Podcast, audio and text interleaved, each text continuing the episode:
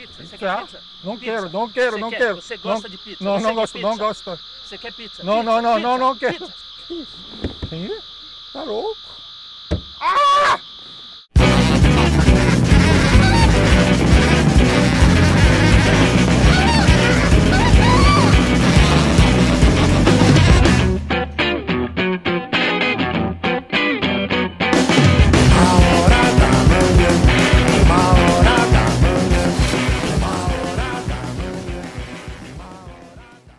Fala galera, beleza? Quem tá falando com vocês é o Pedro, trazendo pra vocês mais um HQ Roteiro pod... HQ Sem Roteiro Podcast. No caso, é hoje mais uma entrevista, né? A gente tá fazendo uma série de entrevistas aqui com alguns quadrinistas, fa- conversando um pouquinho sobre o processo criativo, opiniões, coisas relacionadas ao, ao fazer quadrinhos.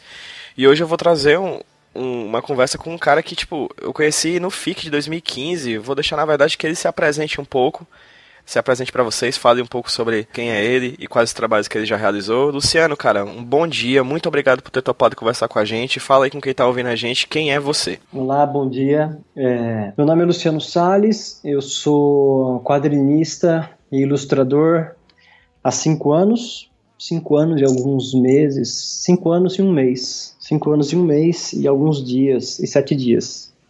Cara, Exato, exato, assim é. É, Bom, eu sou autor de, eu, eu sou do, do interior do estado de São Paulo. O motivo desse sotaque forte que vocês vão ouvir du- durante o tempo dessa conversa. É, eu sou autor de Lúcia, a Dona do Boteco, que é praticamente um fanzininho. Um, é um fanzine, só que tem uma capinha mais elaborada, assim. Depois eu publiquei Lúcia Independente, o fanzine. Depois eu publiquei O Quarto Vivente, em 2013. É, depois eu publiquei Lamour 12 Onças. Depois eu publiquei. La- Lamour 12 Onças foi a primeira publicação da, da, da editora Mino. Do- da editora Mino, assim. Nem, a Mino veio que veio rasgando, mas começou com Lamour, assim. E hoje tem esse catálogo lindeza de Sim. publicação. sim. É, depois de Lamour, eu publiquei Limiar Dark Matter. E com Limiar eu fechei uma trilogia que começa em O Quarto Vivente. Não é, não tem nada a ver uma com a outra, uma história, são histórias independentes, mas tem um tema recorrente. Depois de Limiar Dark Matter, eu estou trabalhando no meu, no meu novo quadrinho que se chama Ela. No meio disso tudo eu faço ilustração, eu sou ilustrador da Folha de São Paulo, sou freelancer, mas eles me chamam recorrentemente, a somente a Folha de jornal. Ah, Folha, é, Folha de São Paulo é, é um jornal de, de- tipo o Estado de São Paulo, um jornal de grande circulação do, no estado. É, eu tenho que lembrar de falar assim porque vai vai vai para vários lugares, né? Você está no você tá em Fortaleza. Pelo fato de, de, de fazer quadrinhos, de ir para eventos, o pessoal acabei desenhando é, fazendo quadrinhos super-herói, desenhando alguma coisinha assim, acabo fazendo commissions. Então o pessoal pede para desenhar alguma coisa assim, algum super-herói, alguma faço encomendas de trabalho particular. É isso. Cara, eu vou. Existem muitas coisas que eu quero conversar contigo porque você. Você tem, levantou muitas questões interessantes só nessa fala inicial. Começa pela tua teu detalhismo em dizer qual dia, mês e ano você começou a ser quadrinista. Por quê? Eu imagino que deve ser por causa de alguma coisa que você botou na cabeça. Tipo, a partir de hoje, não sei o quê. Tipo, por que que você tem tanto detalhismo em dizer que você é ilustrador, há quadrinista há tantos anos, tantos meses, tantos dias? Porque, porque eu, eu, assim, porque eu saí de um trabalho formal, de um trabalho, um trabalho que as pessoas dizem normal, mas um trabalho como quadrinista e ilustrador também é um trabalho normal. Mas eu sabia de algum, saí de uma carteira assinada. Eu, eu, eu trabalhei antes de, de fazer meu primeiro meu, meu primeiro quadrinho, eu trabalhei durante 12 anos como gerente de banco. É, então, esse processo de, de eu pedir demissão, de eu sair de lá para começar a fazer, foi uma, foi uma coisa bem marcante, assim, é, na minha vida. Na minha vida, até na minha, na, numa, questão, numa questão de saúde. Então, não, tem, não consigo não esquecer. Uma hora ou outra você tem que fazer algumas escolhas. Se bem que algumas escolhas às vezes são forçadas, assim, você, você faz por, por, por, como que eu posso falar, por uma, por uma necessidade do corpo, mas essa foi, A melhor que eu fiz. Eu conheci o, como eu falei, o, o Luciano numa mesa do, do FIC 2015, tava eu e a Amanda passeando por lá. E aí tu tava dividindo uma mesa com o Camilo Solano, né? Super, super Camilo Solano. Pois é, gente boa. E aí eu, eu acho que a gente comprou de ti o Lamour Oz e o Quarto Vivente. E aí a gente começou a conversar, a gente pediu pra tu autografar nossos quadrinhos e, cara, a gente conversou durante horas. Sério, a gente parou e ficou conversando, conversando, conversando. Foi um momento muito, muito bacana, assim. Espero vê-lo pessoalmente em breve pra gente poder conversar mais. Quando quem tá ouvindo a gente, a gente costuma sempre dizer no começo da gravação boa noite, né? Porque a gente costuma sempre gravar à noite. Essa é a primeira vez que eu tô gravando podcast de manhã. E por quê? Para quem tá ouvindo a gente. É, eu conversei com o Luciano, convidei ele para gravar com, comigo. E ele disse que, que acordava às quatro da manhã. E aí, num, num momento de pura compreensão da minha parte, ele disse que queria gravar a partir das nove, né? Porque quatro da manhã é foda, pelo menos pra mim. E aí eu queria perguntar pra ti, Luciano, por que, isso tem alguma coisa a ver com o teu processo criativo, acordar tão cedo? Tipo, o que, o que te leva a fazer isso? É, na, eu, naturalmente, eu, eu, eu sempre acordei cedo. Desde sempre eu, eu naturalmente, mesmo quando eu era criança, eu sempre madruguei, sempre acordei muito cedo. E, e, e eu, eu, percebo que o horário da manhã é o horário assim que eu tenho a, meu, eu, a minha maior, meu maior pique para produção, minha maior. Mano, de manhã eu sou violento, velho. De manhã, eu, eu acordando às quatro da, às quatro da manhã, assim, eu vou, trabalho basicamente até uma, uma e meia direto, sem parar, que dá um bom período. Não sei quanto tempo, quantas horas dão, dão oito horas, isso, quase. É, então é, é, um, é, é um momento que eu, que eu sei que o meu rendimento vai ser o melhor. Então, me, mesmo pelo fato de, de, de, acordar com uma potência absurda, assim. Então é por isso, mas nada forçado. Lógico, eu deixo o meu celular desperta às quatro da manhã. É, porque não, não vou acordar todo dia às quatro sem celular. Meu celular desperta, acordo, tomo banho, tomo um café e já venho para trabalhar, para escrever um roteiro, para desenhar, é, para fazer o que eu tenho que fazer. E é esse meu horário mesmo, assim. Por isso que às 9 horas eu achei que ia ser um horário razoável para você. Perfeito. E assim, tu tá, na, tu tá na produção constante, né? Tô vendo aqui no teu site já, você lançou o Quarto Vivente em 2013, o Lamour 12 Onças, que agora que eu soube que é onças, eu falava de Lamour 12 Os. Então, assim, é, é onças do peso da luva de boxe, é a medida de sim. inglesa de peso, né? Perfeito, perfeito. Eu não, eu não, não eu sempre tinha lido Lamor 12 horas, muito obrigado por essa informação. E Limiar Dark Matter, né? Tipo, você, e, tipo, foi um por ano, né? É de 2013, 14 e 15. E aí, puxando um pouquinho já para tua produção, Luciano, é, fala um pouquinho pra gente sobre cada uma delas, se possível, falando inicialmente sobre o Lúcia, a dona do boteco, como é que foi fazer e do que se trata esse quadrinho? Lúcia, dona do boteco, é, foi logo que eu saí do meu trabalho, logo que eu saí do banco, um mês depois, um mês e um mês e vinte dias, eu já tinha essa revista pronta. É, Lúcia é, é, ela é uma senhora, dona de um do boteco mais, mais perrengue da cidade. Uh, ela recebe pensão do governo e, e, e, ela sofre de uma artrite crônica, assim. Só que a pensão do governo não, não dá conta para ela levar a vida dela. Então ela tem esse bar onde ela vende uma pinga batizada para conseguir outras rendas. Então ela complementa a renda dela com essa pinga batizada aí. Aí eu não, aí, bom, é legal porque eu não vou dar spoiler porque esse quadrinho dá para ler online no meu blog. Olha, ótimo. Pra quem tá, tá ouvindo a gente, vai poder, vai estar tá o link lá para quem quiser, quiser ler. Dá para ler online no blog. Isso é Lucidano do Boteco, que nada mais é que um fanzine. É, depois eu fiz, eu falo nada mais é porque não menosprezando o fanzine, uhum. pelo contrário. É que eu falei, é um sulfite dobrado no meio, é um tamanho A5. E essa revista, eu, quando eu fiz, eu havia saído do meu trabalho e e fiz por fazer. Não, não pensei, eu falei, eu, eu, eu, fiz por um desejo mesmo de fazer uma história em quadrinho. Foi um processo estranho, porque eu fiz, fiz o quadrinho, agora que eu estava com o quadrinho inteiro pronto na mão, é, eu fiz 104 cópias. Eu enviei quatro cópias para alguns sites que fazem resenha e falei, eu vou montar um blog para colocar um botão do PayPal e vender essas revistas. Foi isso.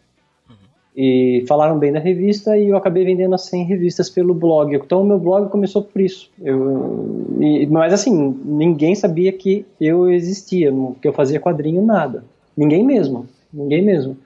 Uh, enfim, em 2013 eu fiz o Quarto Vivente, aí eu percebi que eu precisava melhor, dar um trato melhor na, na edição e eu vendi minha moto para imprimir a revista. Nossa. É, vendi minha moto para imprimir a revista. Até porque, como eu não tinha mais um emprego, eu não podia mais. Eu sabia que eu só ia fazer, viver do meu desenho, pelo, pelos quadrinhos e com o meu desenho. Eu já, ele, uh, eu já me desfiz de alguma coisa que podia quebrar meu braço, né? Então eu vendi a moto e imprimi a revista. E, eu, é, e, e tão sem noção do, do, de, de, mercado, de nada, que eu, o dinheiro que eu tinha eu imprimi tudo em revista. Deu duas mil revistas. Olha que sem noção. Hoje eu devo ter 150, 200 revistas. O resto eu vendi tudo de quarto vivente. Mas de 2003 mil... para cá são quatro é, anos já vendendo, né? É, mas assim, duas mil revistas, muitas revistas. Muitas. Uh, não sei que editora que publica dois, dois mil quadrinhos assim numa, numa primeira tiragem. Realmente não Deve ser a Companhia das Letras, se fizer com os gênios. Algum trabalho assim. Uhum. Mas é, depois eu fiz Lamour 12 Onças, que foi a primeira publicação da Mino, que é até interessante a história, porque ah, o Quarto Vivente fala de um, uh, sobre o que conta a história. A história de uma. É uma história que acontece no Brasil, num futuro em 2177, onde uma menina de 15 anos, a Juliette Manon, ela ela decide romper com tudo de uma forma nada ortodoxa. É um, é um futuro distópico, é um mundo bem fechado, e ela decide. É, é, é, é isso mesmo, romper. Fazer, uma, fazer um, um, um cisalhamento assim brusco. Uh, L'amour 12 onças foi a primeira publicação da Mino e é le legal porque a Mino não existia até então. Eu estava com o quadrinho pronto, colorido, pronto mesmo, assim. Só esperando impresso, sem impresso. Ia imprimir, independente. Aí uh, o pessoal me chamou para uma conversa, fiz Skype e apresentaram o projeto deles, que ia ser uma editora. Uh, eu já conhecia o, o pessoal porque eles haviam feito uma análise e interpretação de O Quarto Vivente. Essa análise se, é, dá para achar no, no, site do Pipoque King, ele foi alocado ali. E, e eles conversaram comigo que iam lançar a editora, tudo, e eu tinha data para publicar, era 5 de novembro de 2014, essa data. Tinha que ser nessa data, 5 de novembro de 2014. E Aí eles anteciparam, é uma loucura. Eles iam, a, a Mino ia surgir, surgir, surgir em 2015. Eles anteciparam a Mino para publicar Lamour. E aí, é, Lamour é isso. E a história, a história de um antigo pugilista, são, são duas histórias de amor que acontecem ao mesmo tempo. Uma de um antigo pugilista, ao mesmo tempo que acontece uma outra história de amor com a neta dele. Basicamente é isso. Duas histórias de amor que acontecem ao mesmo tempo. O tempo é importantíssimo nessa história. Demais. É... A gente vai falar um pouquinho depois sobre isso. Perfeito. E depois eu fiz Limiar Dark Matter, que encerrou essa trilogia. Trilogia que eu só percebi quando eu acabei Limiar Dark Matter, quando eu acabei de escrever o roteiro, que eu havia feito uma trilogia.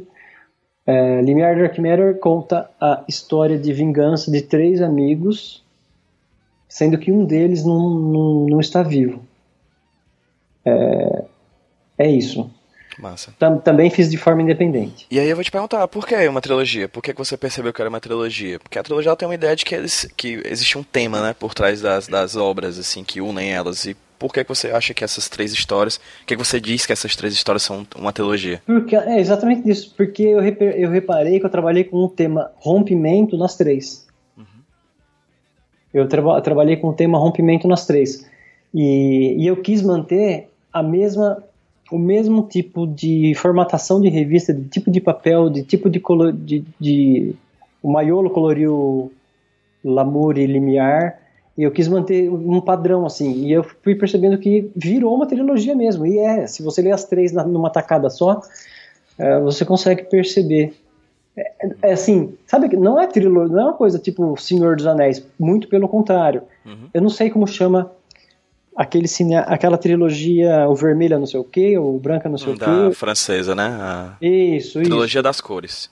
Trilogia das Cores. Eu esqueci o nome desse diretor. aí. Não, é, esqueci o nome do diretor. É, é mais ou menos isso. É como aquela trilogia Requiem para um, de outro filme.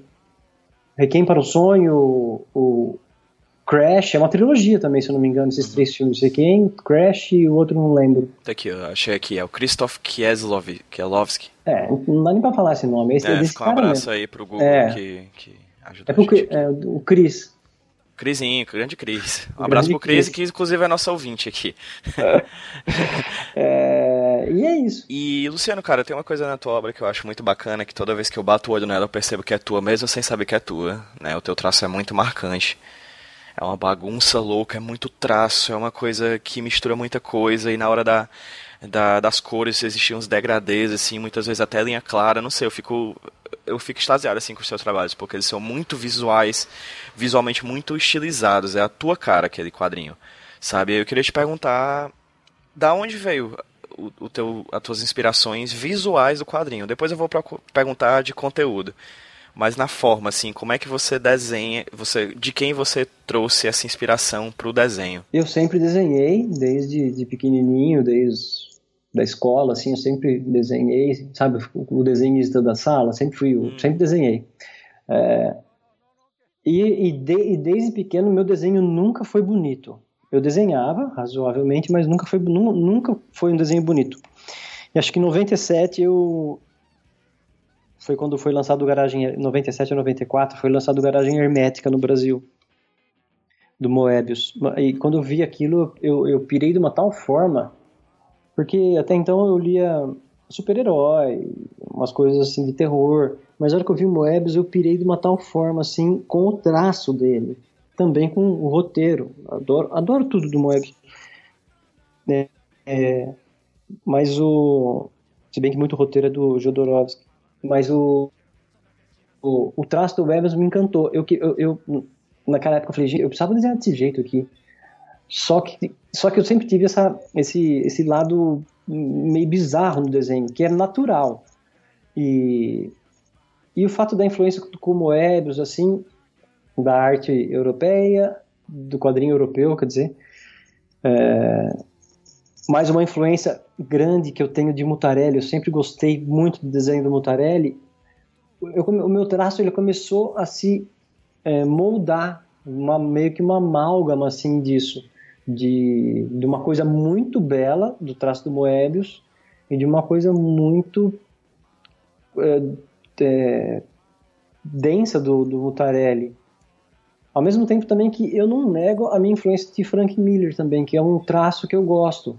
Eu gosto de muita linha, eu sempre gostei de desenhar com muita linha. Então meu traço foi chegando a isso. É, o pessoal acha estranho, pô, mas você já chegou a desenhar, chega, che- do nada você já desenhou? Então, não, eu venho desde os anos 90, oit- eu nasci em 75, eu desenho, desenho eu vim, eu leio quadrinho, sei lá desde, desde quando. Então eu sempre desenhei, eu desenhei todo dia. Então o meu traço, ele- eu já desenho desse jeito faz muito tempo, assim. Mesmo antes de, de mesmo antes, mesmo quando era bancário, eu já desenhava e eu já desenhava assim. Basicamente é isso.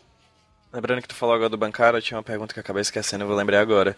Tu tinha algum plano de quando tu sai do teu emprego? Tipo assim, eu vou sair do meu emprego, vou fazer isso e vou me estabelecer dessa maneira ou não? Você simplesmente saiu e seja o que Deus quiser? Não, não, não foi- um plano, não foi uma, uma coisa premeditada, mas é, as coisas caminharam nesse sentido.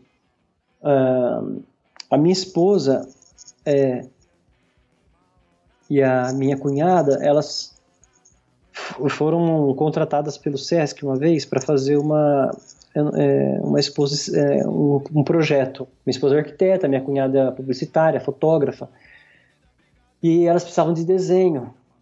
Então, aí eu, eu desenho, então elas tiveram que abrir uma e também emitir nota para o SESC. Então, elas tiveram que abrir uma empresa. Abri uma, abri uma empresa e eu já abri junto, já estava no meio delas. Elas é, precisavam, precisavam de e precisavam de muito desenho para esse projeto, desenho mesmo, artístico. Elas já pediram para mim, eu chegava do banco, fazia esses desenhos à noite e, e comecei a fazer e, e apareceu um projeto no Sesc, se- elas fizeram com o meu desenho, gostou, fez outro projeto, um outro Sesc, não sei o quê, tá- e eu no banco. É, apareceu uma loja que queria uma fachada com o meu desenho, eu fiz, e, eu, e isso no, no banco. Então as coisas já foram é, indo nesse caminho, assim, é, graças a elas. E a minha esposa sempre bateu na tecla de para eu desenhar. Na realidade, todo mundo, né? Falava isso. Mas é ela principalmente. Ela que começou a guardar meus desenhos, que quando a gente começou a namorar eu rasgava, eu desenhava, jogava e jogava fora. E até que um dia à noite, devido a uma doença mesmo, eu, ela chegou um dia à noite para mim e falou: Olha, amanhã você pode ir na sua agência e pedir demissão. E quando ela falou isso, eu que você vai viver do seu desenho. É, foi o que eu precisava, acho que a, dose de coragem assim para para fazer o que eu fiz. Esposa mais, esposa mais louca que, o, que eu. a gente precisa de vez em quando de um, de um apoio né, externo, assim, para botar na nossa cabeça as ideias que estão lá meio espalhadas, né? Com certeza. Ideia, a ideia, ideia nunca, sempre tá espalhada. É, a gente precisa de alguém de vez em quando para cutucar a gente e dizer, cara, sai dessa, né? Tipo. É, com certeza. Voltando ao teu conteúdo de quadrinhos, eu vou pegar aqui a minha edição de L'amour dos Os, Onças, e vou abrir aqui no num prefácio que foi escrito pelo Sidney Guzman, né, de toda a de suas produções. Aqui ele fala o seguinte, ó, é, sobre o, o Lamour, né? Seus roteiros têm, é, no caso falando sobre você, seus roteiros têm em comum o fato de nunca serem fáceis. Não esperem suas histórias uma estrutura clássica como com começo, meio e fim ou narrativa linear. Não. O autor sempre constrói seus roteiros para desafiar, entre aspas, né, desafiar o leitor. No caso, eu das tuas obras, Luciano, eu li o Lamour e o Quarto Vivente, né? Os dois primeiros volumes dessa trilogia que tu fala. E, cara, são quadrinhos realmente difíceis. Não são fáceis, de fáceis compreensão, de fácil compreensão. Por que que você dedica a, a sua obra, a essas, essas três obras, a esse tipo de narrativa mais complicada, mais complexa? Oh, Pedro, te, irrita, Ju... te irrita dizer, ou de, é, alguém dizer que é difícil compreender teus quadrinhos ou não? Não, não me irrita. Não me irrita nem um pouco, cara. Nada me irrita. é, porque quando eu, quando eu vou escrever uma história, eu eu acho que tudo parte do processo de como eu criei essa história. Mas quando eu vou escrever uma história, eu tenho certeza que na outra ponta não tem nenhuma, nenhum bo, bobinho ali. Hum. Quem, na outra ponta que eu falo é o leitor. Uhum. Eu acho que uma história, para funcionar, é, é, é, aquela história que. Minha, minha grande influência também vem do cinema. Assim, eu gosto de assistir um filme que acabou, passou lá uma hora e meia do filme, duas horas do filme. Eu tô com esse filme na cabeça duas semanas depois, sabe? E não que eu faça isso pro, propositadamente, mas eu acho que o leitor é, merece, ele está pagando por um produto, assim, é, então ele merece ser é, parte, participar daquilo que eu escrevi. Eu acho que a melhor forma é isso. O porquê eu acho que acontece, eu, o porquê eu penso que acontece isso. Na história, é uma, apenas uma história em quadrinho tudo bem. Só que quando eu escrevo roteiro, eu procuro. É, tem, tem a, linha, a linha mestre ali da história, eu procuro inserir camadas. Eu sempre gostei de fazer isso. Acho que é mais ou menos igual o meu desenho. Aquela, aquele monte de linha que você falou. Então, em O Quarto Vivente, pode ter a história principal lá, mas tem uma ou duas histórias por baixo. Eu gosto de inserir isso. Em Lamour também. É, eu gosto de colocar camadas de história. Aí a pessoa fala que ela precisou ler, ler, ler, precisou ler duas, três vezes. Também não acho ruim isso.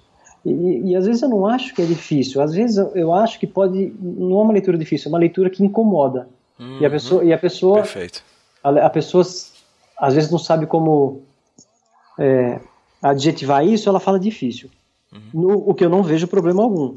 Mas às vezes a leitura incomoda, é um, pode ser indigesta e, e às, às, vezes você não precisa desenhar um cocô para ser indigesto. Você não precisa falar alguma coisa extremamente radicalismo político para ser indigesto, entendeu? Às vezes você pode falar de amor de uma forma que as pessoas vão ser vai, vai ser indigesto, mas por que assim? Por que isso? Deu exemplo do amor. Cada um tem uma cada pessoa que vai ler o quadrinho é diferente, cada um é um, cada um tem uma vivência, cada um tem um, um, um discernimento, cada um tem uma, uma regra religiosa, cada um tem uma, um, um desejo, um gosto, cada um, cada um é único. Então a revista vai funcionar para cada um.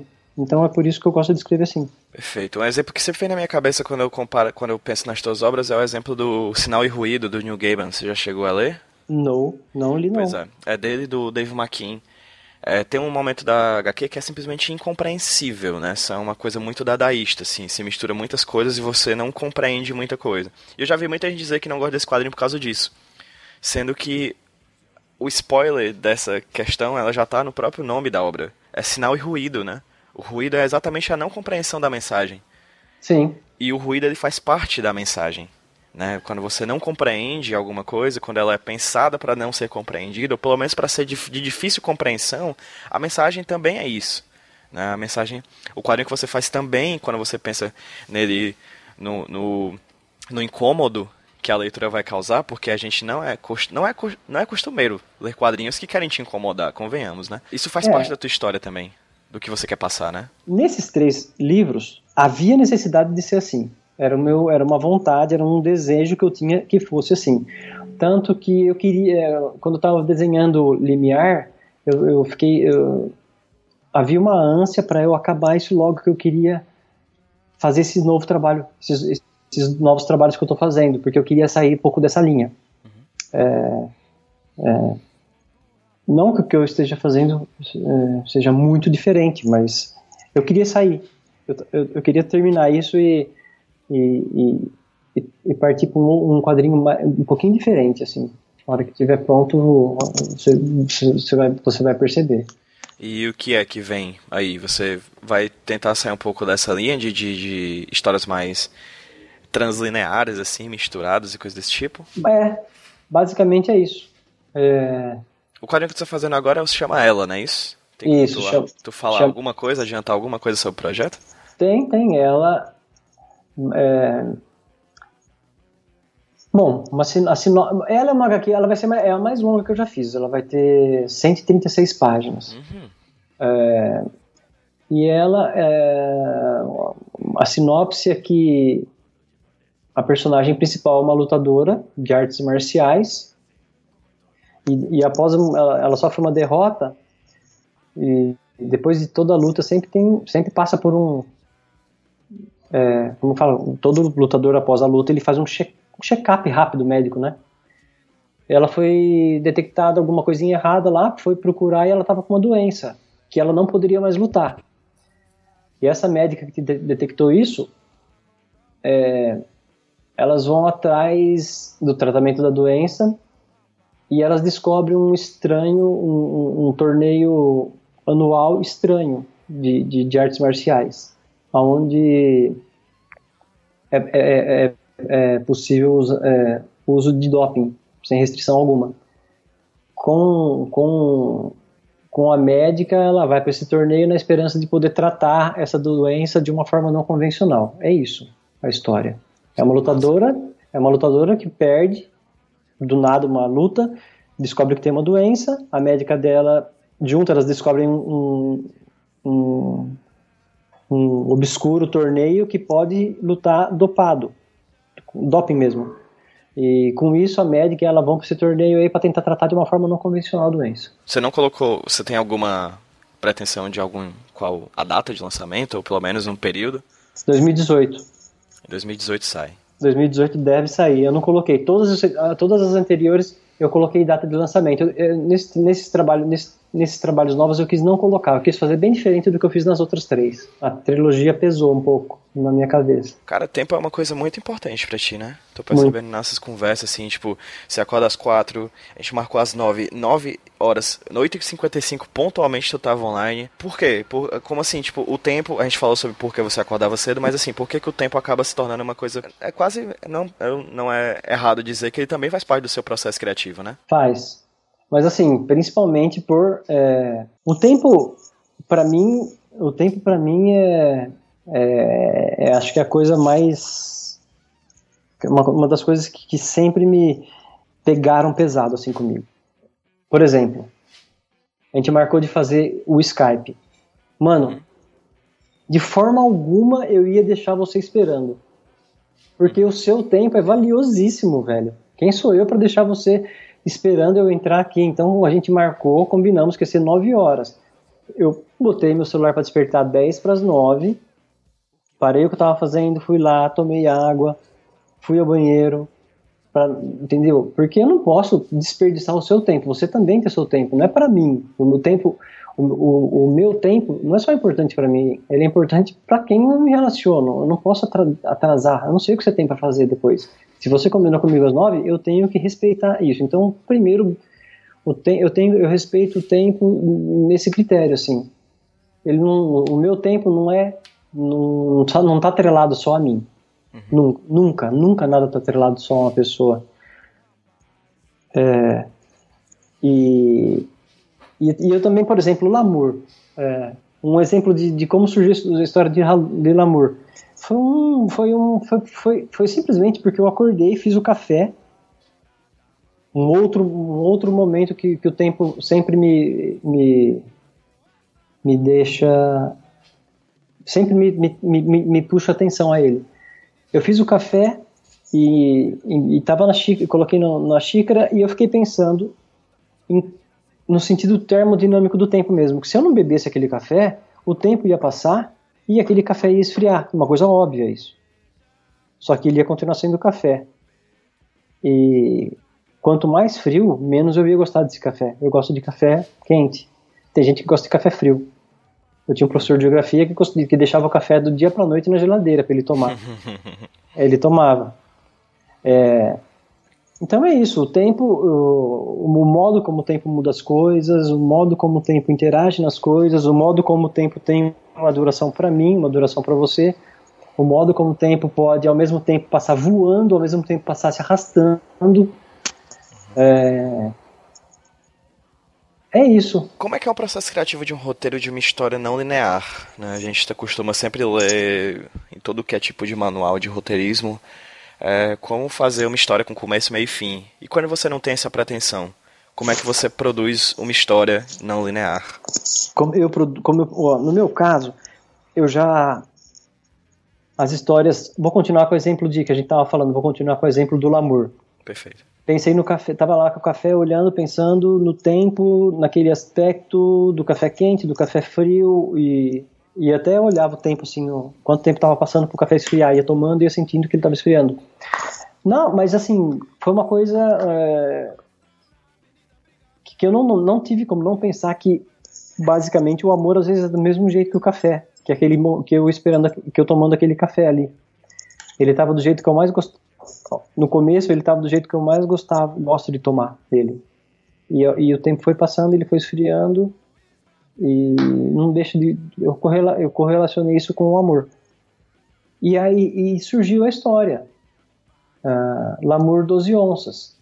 Uh, e surgiu os personagens. O café velho surgiu o boxeador do café velho. Do café quente surgiu a neta dele. Então, o roteiro não. E, e isso ficou na minha cabeça. É, a história fica na minha cabeça, eu não escrevo nada. Nada, nada, nada.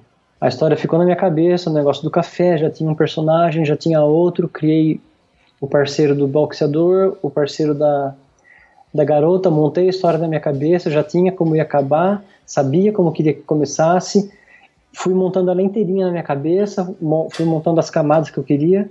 Ah, a hora que a história estava pronta, aí sim eu sento no computador e escrevo.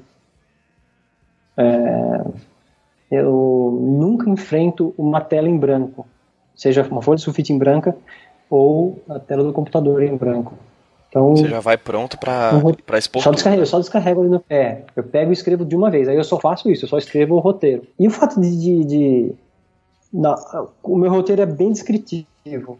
Página 1, quadro 1, escrevo quadro 1, tudo que vai ter, como vai ser, a, a posição que tá o personagem, como vai ser o cenário, o que, que vai ter o texto, balão 1, quadros narrativo 1, é, na, na, na, opção, na, nós estamos falando de Lamour, eu colocava um reloginho ali, é, tudo isso estava escrito. Então, quando eu escrevo roteiro, eu já tenho bem uma noção de como não me perder nessa não linearidade que você falou. Então, eu vou, se eu ficar com alguma dúvida, eu volto ali no começo, leio de novo, onde para me, me localizar.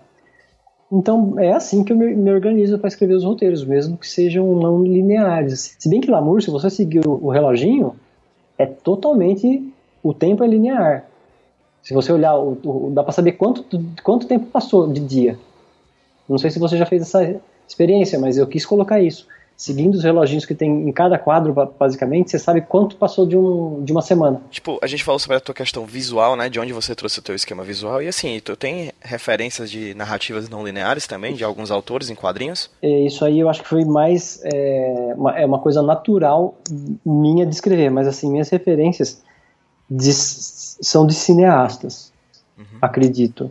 Eu gosto muito, muito, muito do Gaspar Noé, que é um cineasta argentino que escreveu, que fez o Irreversível, que fez um, um título é, só em francês, chama Sou contra tu, não sei falar francês, mas é o nome do cara é contra todos. É, fez Irreversível, fez Enter the Void e agora ele fez Love. Gaspar Noé é fantástico. Um outro que eu sou muito fã é do Almodóvar Lars von Trier, uh, os, ah, como é que chama aquele cara do Spiders? Spiders do um, Cronenberg. Gosto muito. Então são alguns cineastas assim pontuais que eu me identifico muito. O David Lynch. Eu me identifico muito assim com o jeito que eles contam as histórias. E eu acho que são as minhas maiores influências para eu contar as minhas histórias. É, eu tava zapeando aqui pelo teu, pelo teu site, o dimensãolimbo.com. Para quem está ouvindo, a gente vai estar tá o link aí na postagem para quem quiser saber mais sobre, sobre trabalho e a vida do Luciano. Na verdade, Luciano, eu queria até te perguntar isso rapidinho. É, você tem um blog que ele é atualizado com certa frequência, assim. Tu faz um relato mesmo das, das, dos trabalhos que você faz, dos momentos que você participa, né? Tudo. Tudo que eu fiz, tudo que eu fiz a partir lá de Lúcia, dona do Boteco, tá no blog. Eu não deixo de. Eu coloco tudo aí. É, eu prefiro muito mais isso do que qualquer rede social que não me cai, rede social não me desce tão bem. Facebook, eu tenho Facebook, Twitter e Instagram. Tenho. Tenho porque no momento eu, eu tenho que ter. Mas eu coloco tudo no meu blog. Inclusive, eu acabo, é, se você olhar, eu acabo recebendo todo dia eu tenho alguma demanda para responder pessoas assim de dúvidas mesmo, de de desenho, né? de comentário, de, de até mensagem no Facebook, como que eu faço isso, como que eu, como que eu fiz isso, como eu fiz aquilo.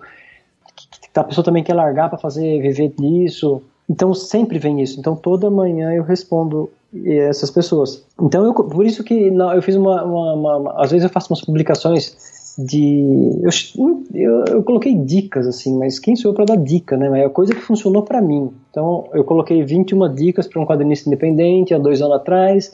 Eu tô agora, essa postagem exatamente agora. Agora, depois eu coloquei mais 12 dicas há duas semanas atrás, acredito.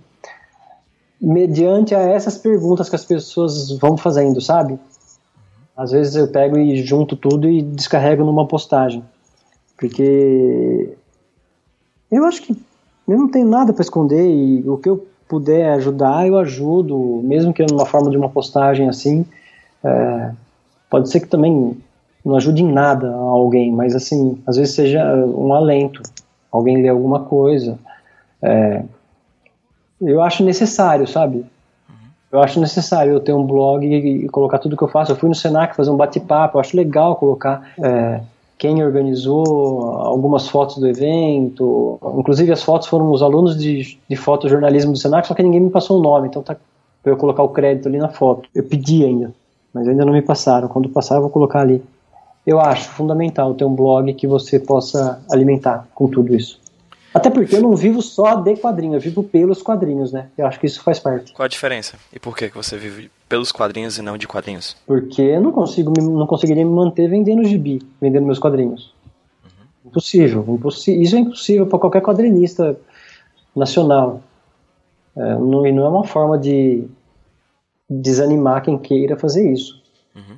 Mas eu não sei, é só, é só o Maurício de Souza que, que, que vem, que vive de, de venda de quadrinhos, de venda de quadrinho, entre aspas, né? Que ele tem os royalties dele, da maçã da Mônica, a fralda da Mônica, é, tudo, o, o molho de tomate do, do, do, elefante verde lá do Jotalhão. Uhum.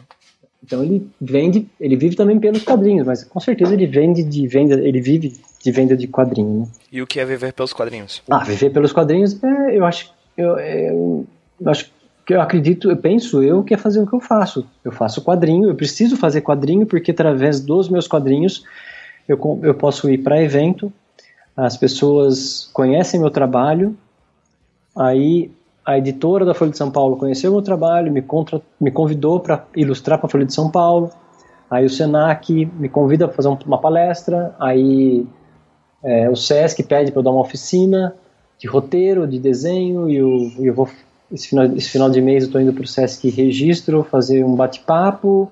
Depois, no outro dia, vai ter uma oficina de quadrinho. Isso é viver pelos quadrinhos para mim. O quadrinho move as minhas, o, as, as minhas histórias em quadrinhos que direcionam para onde eu vou. Perfeito. E tem que eu, assim, isso se encaixa para mim, né? Toda toda dica de alguma coisa se encaixa para a pessoa que está dando a dica, né? Acho que vale da pessoa que está recebendo a dica se dar conta disso, né? Tipo, tentar adaptar aquele conteúdo para a sua própria vivência, né?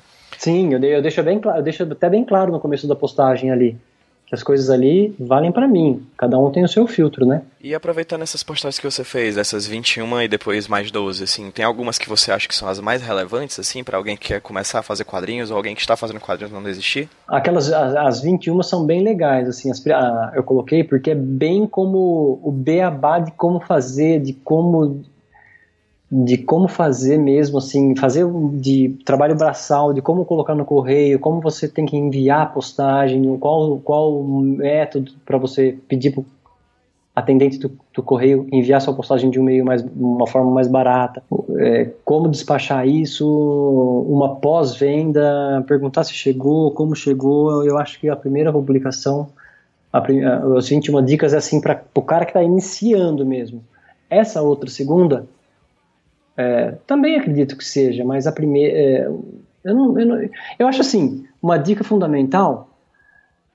Faça o quadrinho, seja o mais honesto possível fazendo o seu quadrinho, e que o seu quadrinho seja como você gostaria de ler uma história em quadrinho.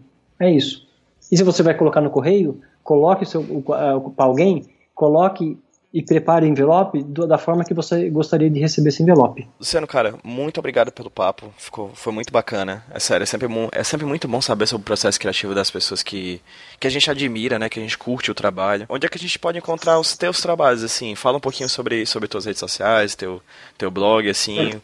O que é, que você está produzindo? O que é que, onde as pessoas que estão ouvindo a gente que se interessaram em saber mais sobre você podem encontrar mais conteúdo que você já fez? Principalmente no meu blog, que é o dimensãolimbo é aí onde eu centralizo tudo. Dele eu redireciono algumas coisas para as minhas redes sociais, que são o Facebook, o Twitter e o Instagram. Tudo é Luciano Sales, você me encontra. É, Luciano Sales nos três.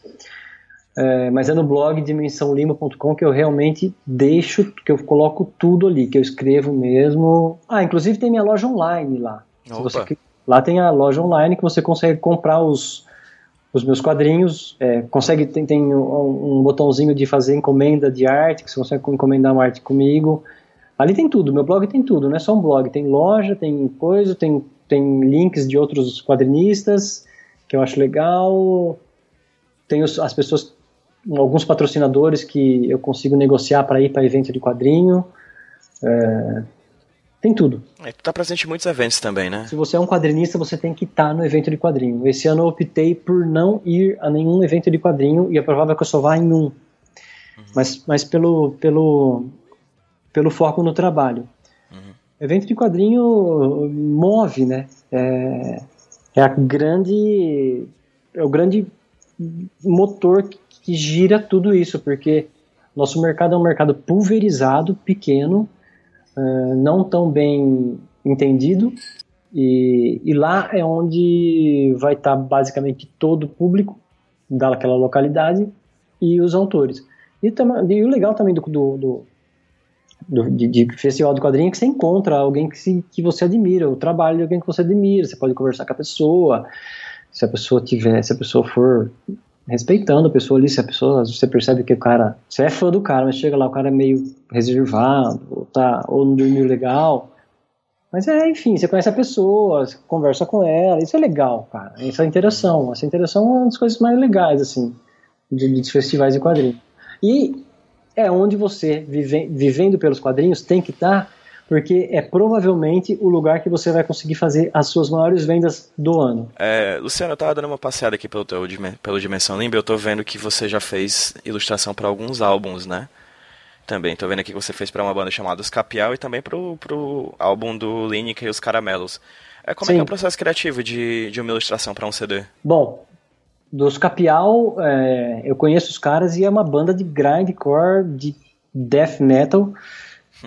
é, que, que fala da, que é aqui de Araraquara, da minha cidade, que fa, e, e aqui contextualizando aqui é aquele caipira tradicional sou eu, aquele aqui é aquele caipira tradicional, aquele tiozinho da praça de chapéu, na paz, fumando o cigarro de palha dele. E essa banda trata disso, do homem do campo muito, fazendinha aqui perto, o homem do campo, o, do, do, o pequeno fazendeiro.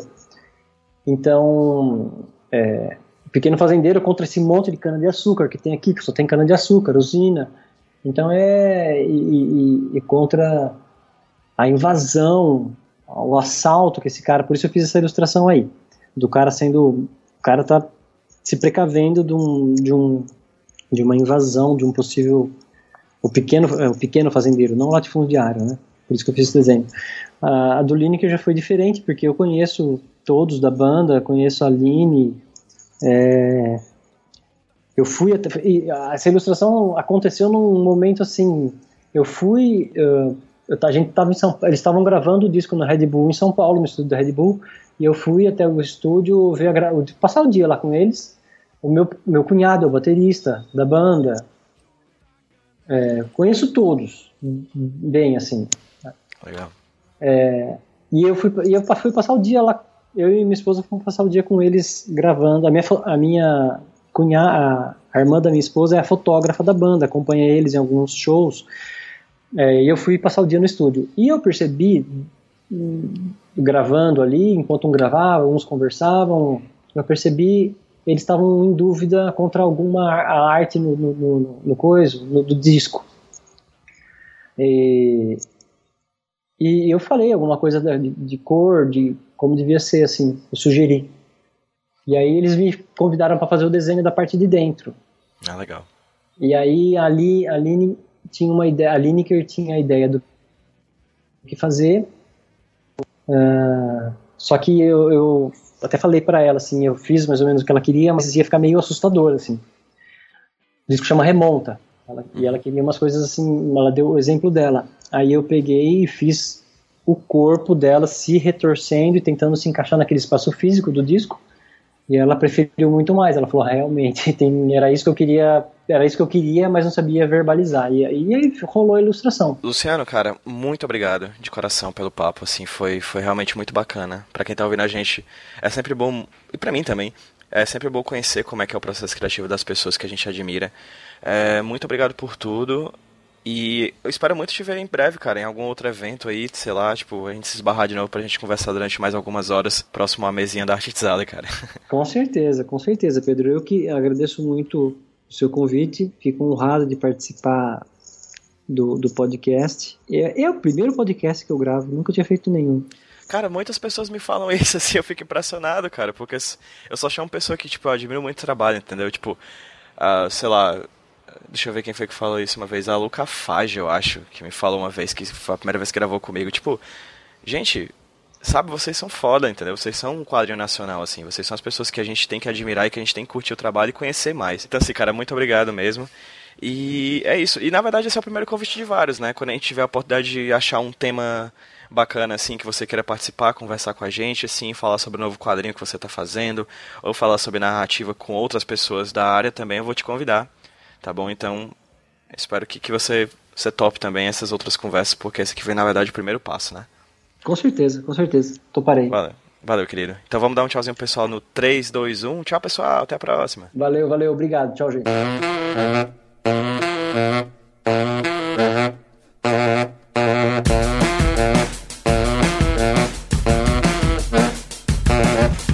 Manca pula, para e berra desespero na tela do celular.